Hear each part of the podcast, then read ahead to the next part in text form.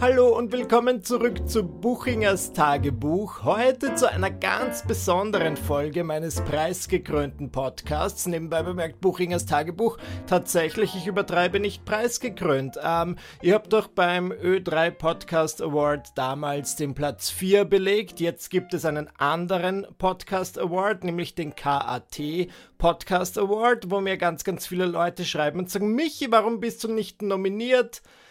Long story short, also short story short eigentlich, ich bin in der Jury.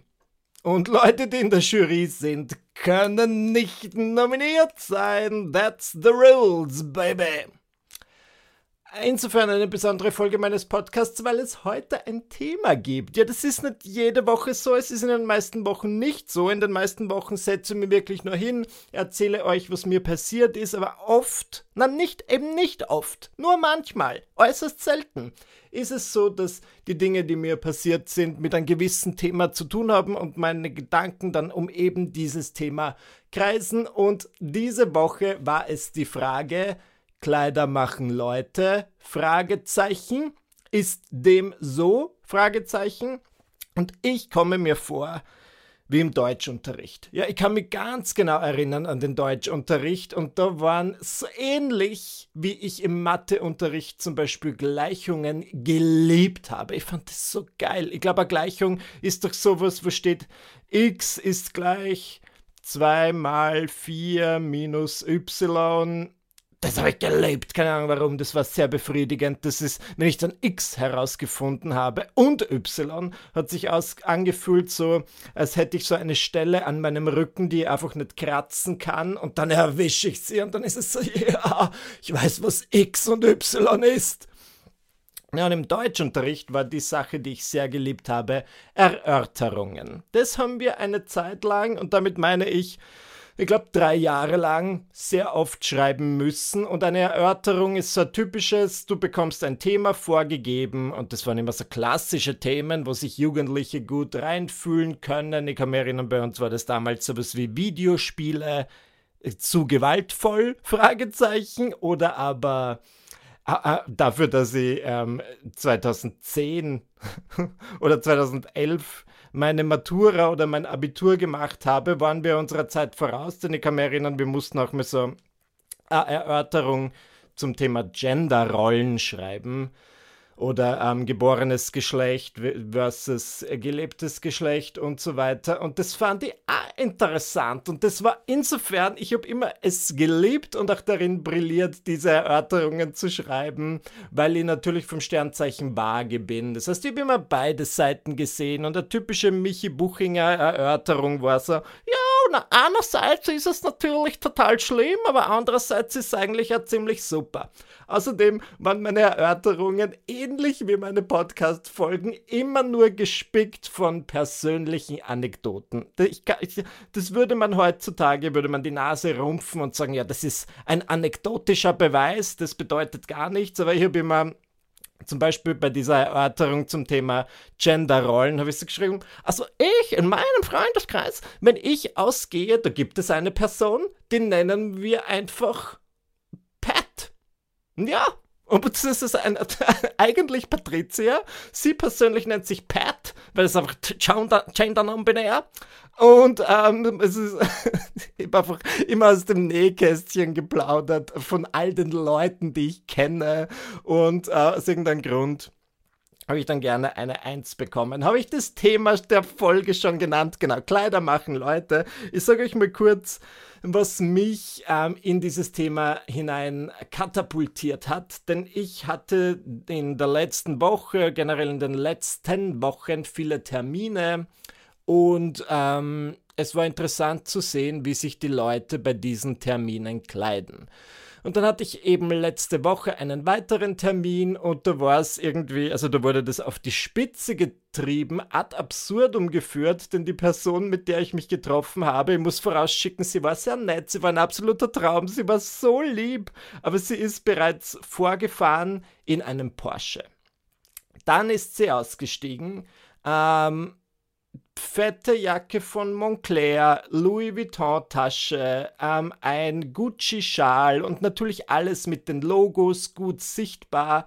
Und meine erste Reaktion, also jetzt nicht meine logische Reaktion, sondern einfach mein Bauchgefühl, emotionale Reaktion war nicht wow, coole Socke, sondern was hast du zu beweisen? Was willst du mir kommunizieren? I get it, you're rich as fuck. Und das ist ja grundsätzlich, versteht's mir nicht falsch, grundsätzlich freut es mich hier für jemanden, wenn er oder sie viel Geld verdient oder viel Geld hat. Und ich bin dann generell im Leben eher so der, von der Mentalität, you go girl, gut für dich.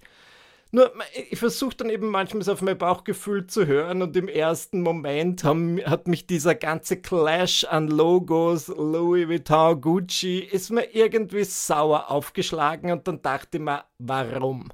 Und das möchte ich erörtern. Ob es heutzutage wirklich noch so ist, dass ähm, Kleider Leute machen und dass das irgendwie Eindruck schindet oder hat sich das vielleicht verändert? Ist vielleicht eher das Understatement ein Thema? Und ich muss sagen, ich bin ja ich bin ein bisschen ein Fashion Baby. Ja, natürlich für Mode interessiere ich mich. Das ist ein Thema, das lässt mein Herz und meinen Penis höher schlagen. I fucking love it.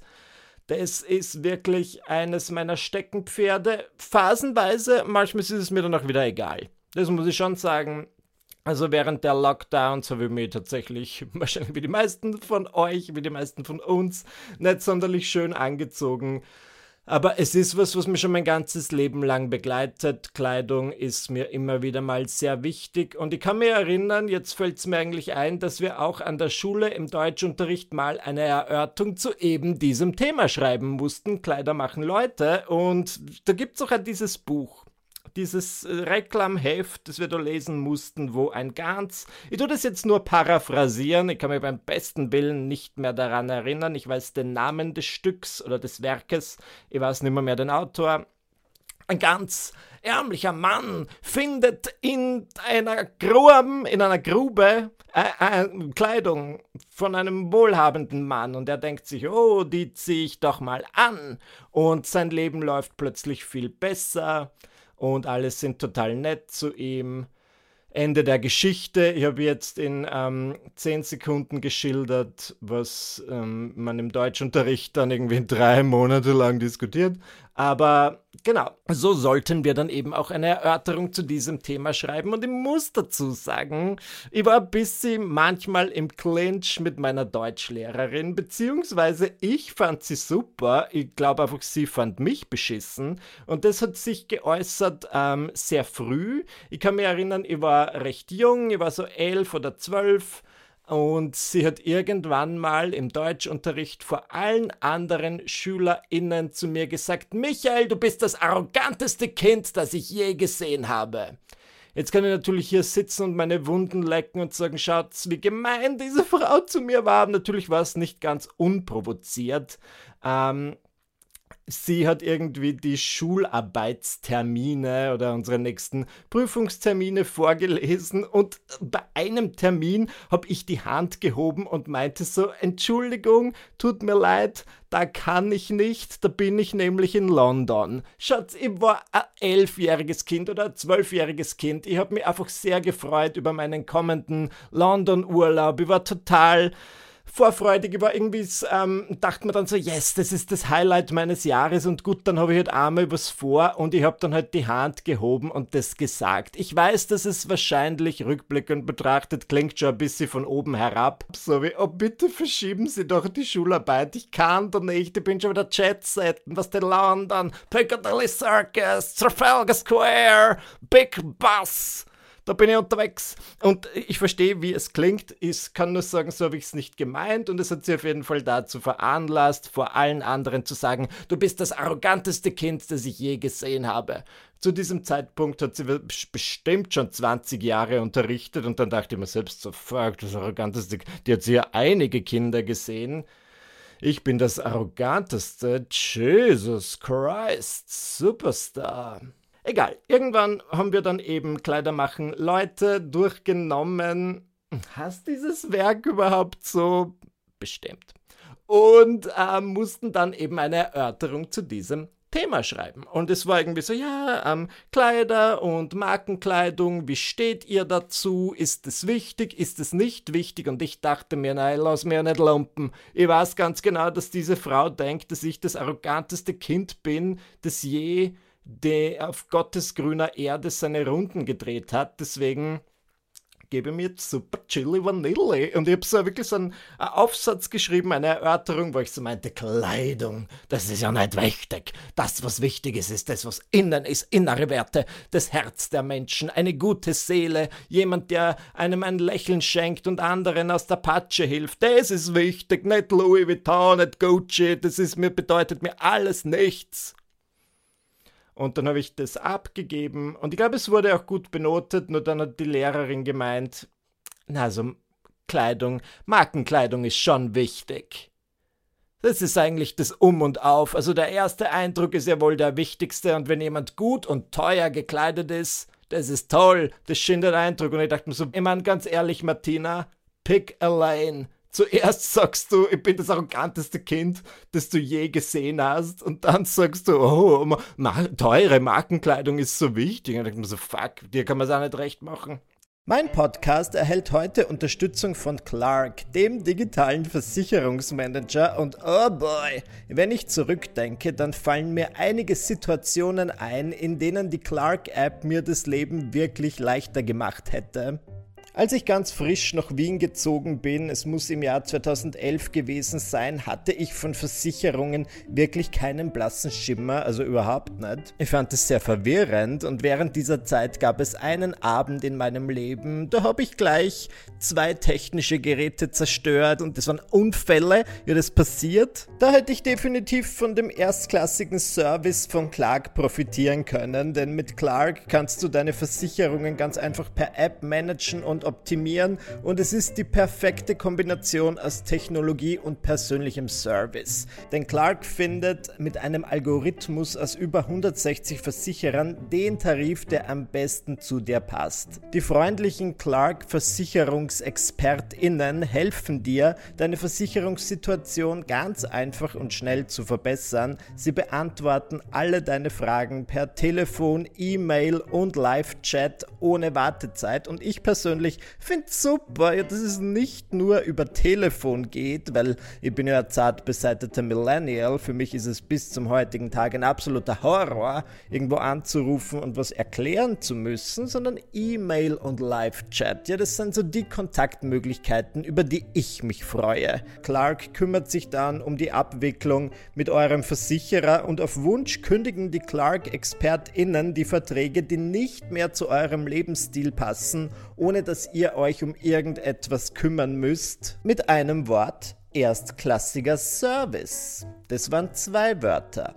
Egal. Clark gibt allen Podcast-HörerInnen von Buchingers Tagebuch einen Amazon-Gutschein von bis zu 30 Euro. Dafür einfach die Clark-App runterladen oder direkt auf die Webseite gehen und bei der Registrierung den Gutscheincode Tagebuch eingeben. Wenn ihr dann eine bestehende Versicherung hochladet, sichert ihr euch einen 15 Euro Amazon-Gutschein und bei zwei Versicherungen sind es sogar ganze 30 Euro. Das ist gut und es kommt noch besser, denn wenn ihr schon seit einiger Zeit zufriedene Kunden von Clark seid, gibt es auch einen großen Vorteil für euch, nämlich das Referral Program. Ja, dann empfehlt einfach euren Lieblingsversicherungsmanager Clark auch an euer Umfeld und euch und die Person, der ihr dann die Clark App weiterempfehlt, erwartet ein 50 Euro Bonus, wenn eine Versicherung über Clark abgeschlossen wird. Und ich persönlich liebe nichts mehr als einen guten Bonus.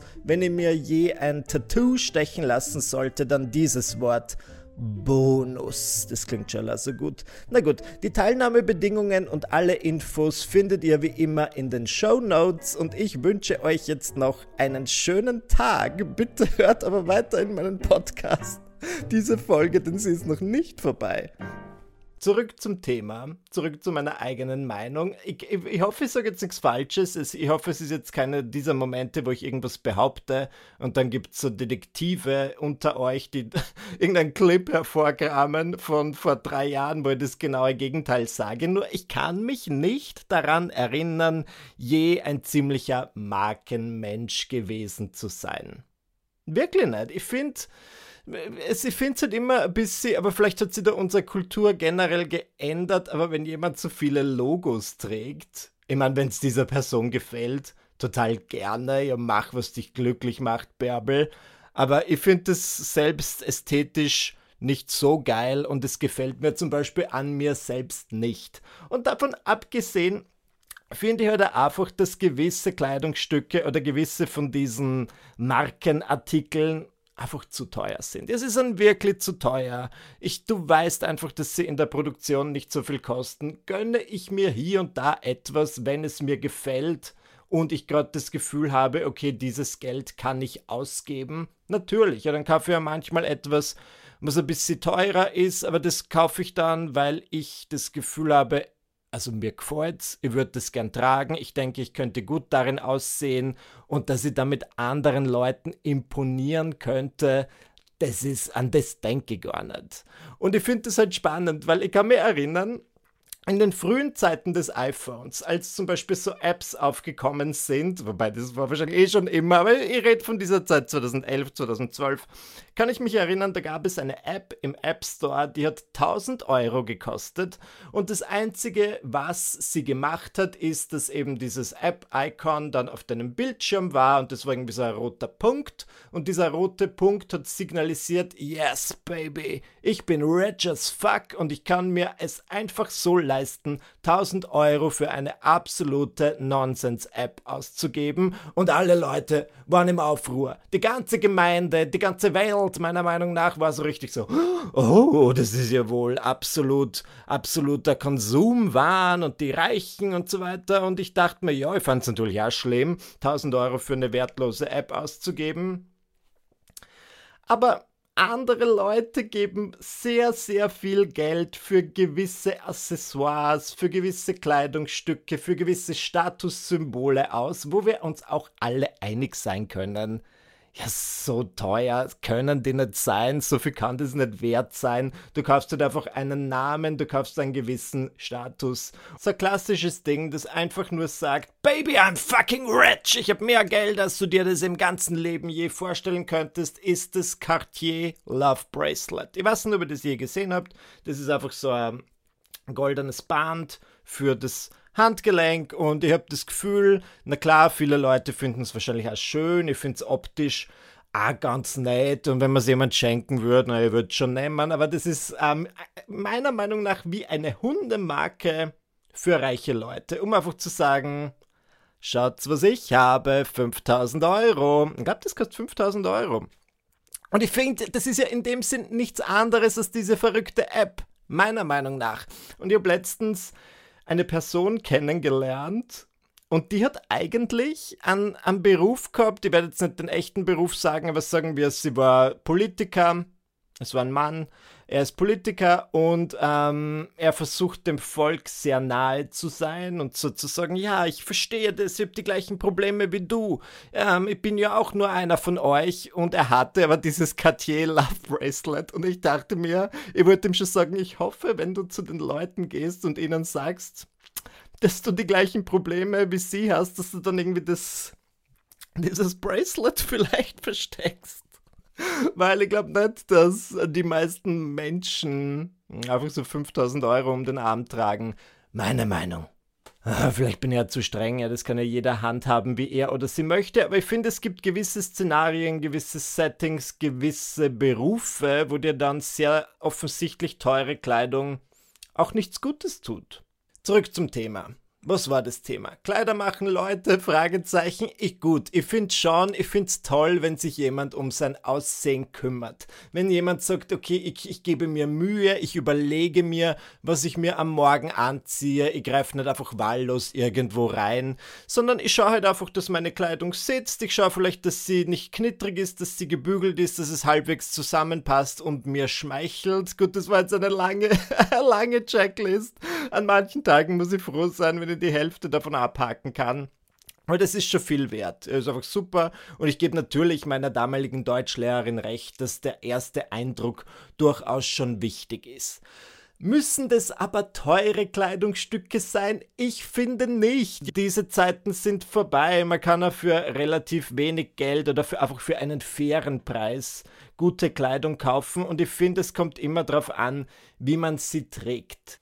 Aber ich glaube, ich vermute, Leute, die so richtig viel Geld haben, ziehen sie vielleicht auch nicht so an. Ich habe keine Beweise dafür, außer dass ich die HBO-Serie Succession schaue, über eine sehr, sehr reiche Familie. Und die sind alle irgendwie sehr bedeckt gekleidet, eher als Understatement. Und wisst warum? Na denkt mal länger drüber nach. Wollt ihr in Paris überfallen werden wie Kim Kardashian? Nein, und schaut sich die Kim an. Nachdem sie überfallen wurde, hat sie dann auch plötzlich angefangen, so ganz schlichte Kleidung zu tragen. No, no, no, hier gibt's nichts zu holen. Vielleicht ist das der Grund, warum sie auf der Met Gala so ganz schwarz angezogen war. We will never know. Ich weiß nicht ganz, warum es mir so wichtig war, eine Folge zu diesem Thema zu machen, aber here we are, ich hab's getan und abschließend habe ich auch noch eine kleine Fashion-Anekdote für euch, beziehungsweise es geht um Accessoires. Ich bin ja ein großer Fan der ähm, verstorbenen Comedian Joan Rivers. Ich finde, die ist fantastisch. Ich habe anderorts im Podcast schon über sie gesprochen, was ich an ihr toll finde. Und ich kann mich erinnern, ich habe 2015 oder 2016 ein Buch über sie gelesen, eine Biografie namens um, Last Girl Before Freeway von Leslie Bennett. Seht ihr, bei solchen Dingen war sie immer Titelautor, aber bei Kleider machen Leute, pff, keine Ahnung, Gottfried Fischer, irgendwie so heißt er. Genau. In diesem Buch wird das Leben von Joan Rivers geschildert und als sie an einem der dunkelsten Orte in ihrem Leben war, ihr wenige Aufträge, ihr Ehemann hatte sich gerade das Leben genommen, sie war irgendwie absolute Außenseiterin, kam dann dieses Angebot, wenn ich das richtig verstanden habe, von dem Home-Shopping-Sender QVC, ähm, dass sie dort ihre eigene Mode- und Schmucklinie präsentiert und das war quasi ihr rettendes Licht. Und eine der Dinge, die sie dort über Jahre hinweg sehr erfolgreich verkauft hat, war eine Ansteckhummel. Also es gab es in verschiedenen Variationen, aber es war Hummel zum Anstecken. Grundsätzlich, ja, schaut ganz nett aus, ist halt ein bisschen so ein altes Lady-Ding, eine Brosche. Nur hm, die Leute bei QVC und generell bei diesem Teleshopping machen es ja immer gut, die haben immer eine Geschichte dazu, eine emotionale Story. So auch Joan Rivers und sie meinte, ja, die Hummel ist so eines dieser Lebewesen oder eines dieser Insekten, die rein anatomisch hm, sollten sie nicht fliegen können. Ja, das ist einfach nicht möglich. Sie sind zu schwer, die Flügel sind zu klein und dennoch gelingt es der Hummel, durch die Lüfte zu fliegen. Und das ist inspirierend, denn auch wenn Joan Rivers auf ihr eigenes Leben blickt, dann versteht sie nicht immer ganz, warum sie Erfolg hat oder hatte, alles hat dagegen gesprochen, aber sie hat es trotzdem irgendwie geschafft zu fliegen und ihren Weg zu gehen. Und deswegen hat sie diese Hummel auf den Markt gebracht. Na, ich hab's gekauft, natürlich hab ich es gekauft, zur Story, bin ich auf Ebay gegangen, weil QVC, ähm, zumindest QVC Amerika, nicht nach Österreich liefert und dann habe ich das halt irgendwie auf Ebay ersteigert und ich habe sie mit Stolz getragen, meine goldene Joan Rivers Ansteckhummel und das hat mir immer irgendwie, ich habe sie mitgenommen, ich habe sie bei fast jedem meiner ersten Kabarettauftritte getragen, weil ich mir immer dachte, wenn ich auf der Bühne stand, was mache ich hier? Ich bin ja ein schüchternes kleines Mäuschen aus dem Burgenland, aus irgendeinem Dorf. Ich hätte mir nie gedacht, dass ich auf je auf einer Bühne stehen würde und ich sollte hier nicht sein, genauso wie die Hummel nicht fliegen können sollte, aber ich mach's trotzdem und das fand ich wirklich gut, das fand ich wirklich schön und das hat mir viel gegeben zu diesem Zeitpunkt. Und ich habe die Brosche dann immer seltener getragen. Ja, letztens habe ich sie wieder hervorgekramt. Ich habe sie hervorgekramt. Ich dachte mir, das ist gut. Die rundet mein Outfit ab. Und ich habe sie getragen einen ganzen Abend lang. Und dann, gegen Ende des Abends, blicke ich an mir herunter und die Hummel ist weg. Meine Ansteckbrosche, die mich lange begleitet hat und mir irgendwie viel äh, irgendwie geholfen hat. Ich weiß, das ist blöd, wenn man das über ein nicht lebendes Objekt sagt, aber es hat mir doch, es hat mir daran erinnert, auch an mein Vorbild John Rivers und ich dachte mir so, ja, die, da trage ich immer ein Stückchen von ihr bei mir und das gibt mir Kraft. Natürlich offenbar im Laufe dieses Abends verloren. Und versteht's mir nicht falsch, die Hummel äh, war super günstig, ich habe die einfach irgendwo auf Ebay gekauft. Man kann sie allerdings nicht nachkaufen, sie wird nicht mehr erzeugt. Und dann dachte ich mir aber, Weißt du was? Es ist ein Zeichen. Ja, die Hummel ist weggeflogen. Ich brauche sie nicht mehr. Ich bin wirklich, früher hat man das irgendwie so viel Halt gegeben, auch auf der Bühne, weil ich sehr nervös war. Ich bin nicht mehr nervös. Ich habe nicht mehr, mehr diese Gefühle, dass ich hier nicht hingehöre. Ich habe das Gefühl, natürlich gehöre ich auf eine Bühne. Entschuldigung, wo gehöre ich sonst hin? Und ich fand es irgendwie. Also ich habe mich noch nie darüber gefreut, was verloren zu haben. Nur als ich diese Hummel verloren habe, dachte ich mir, ergibt Sinn. Sie hat ausgedehnt. Äh, gute Reise. Und das wollte ich mit euch teilen. Ich weiß, das ist irgendwie ein sehr sentimentaler Abschluss für diese Folge. Aber ja gut, es hat auch mit Mode zu tun im, im weitesten Sinn und deswegen dachte ich mir, das erzähle ich euch. Ich bin natürlich auf Tour, ich bin unterwegs mit meinem Comedy-Programm Ein bisschen Hass muss sein und alle möglichen Infos bzw. alle möglichen Termine findet ihr auf meiner Website michaelbuchinger.at. Ich würde mich freuen, wenn ihr mich live on Tour seht. Es macht immer wieder sehr, sehr viel Spaß. Und jetzt lasse ich euch in Ruhe. Ihr habt genug geschwafelt. Danke, dass ihr bei dieser Folge wieder mit dabei wart und bis zum nächsten Mal. Tschüss.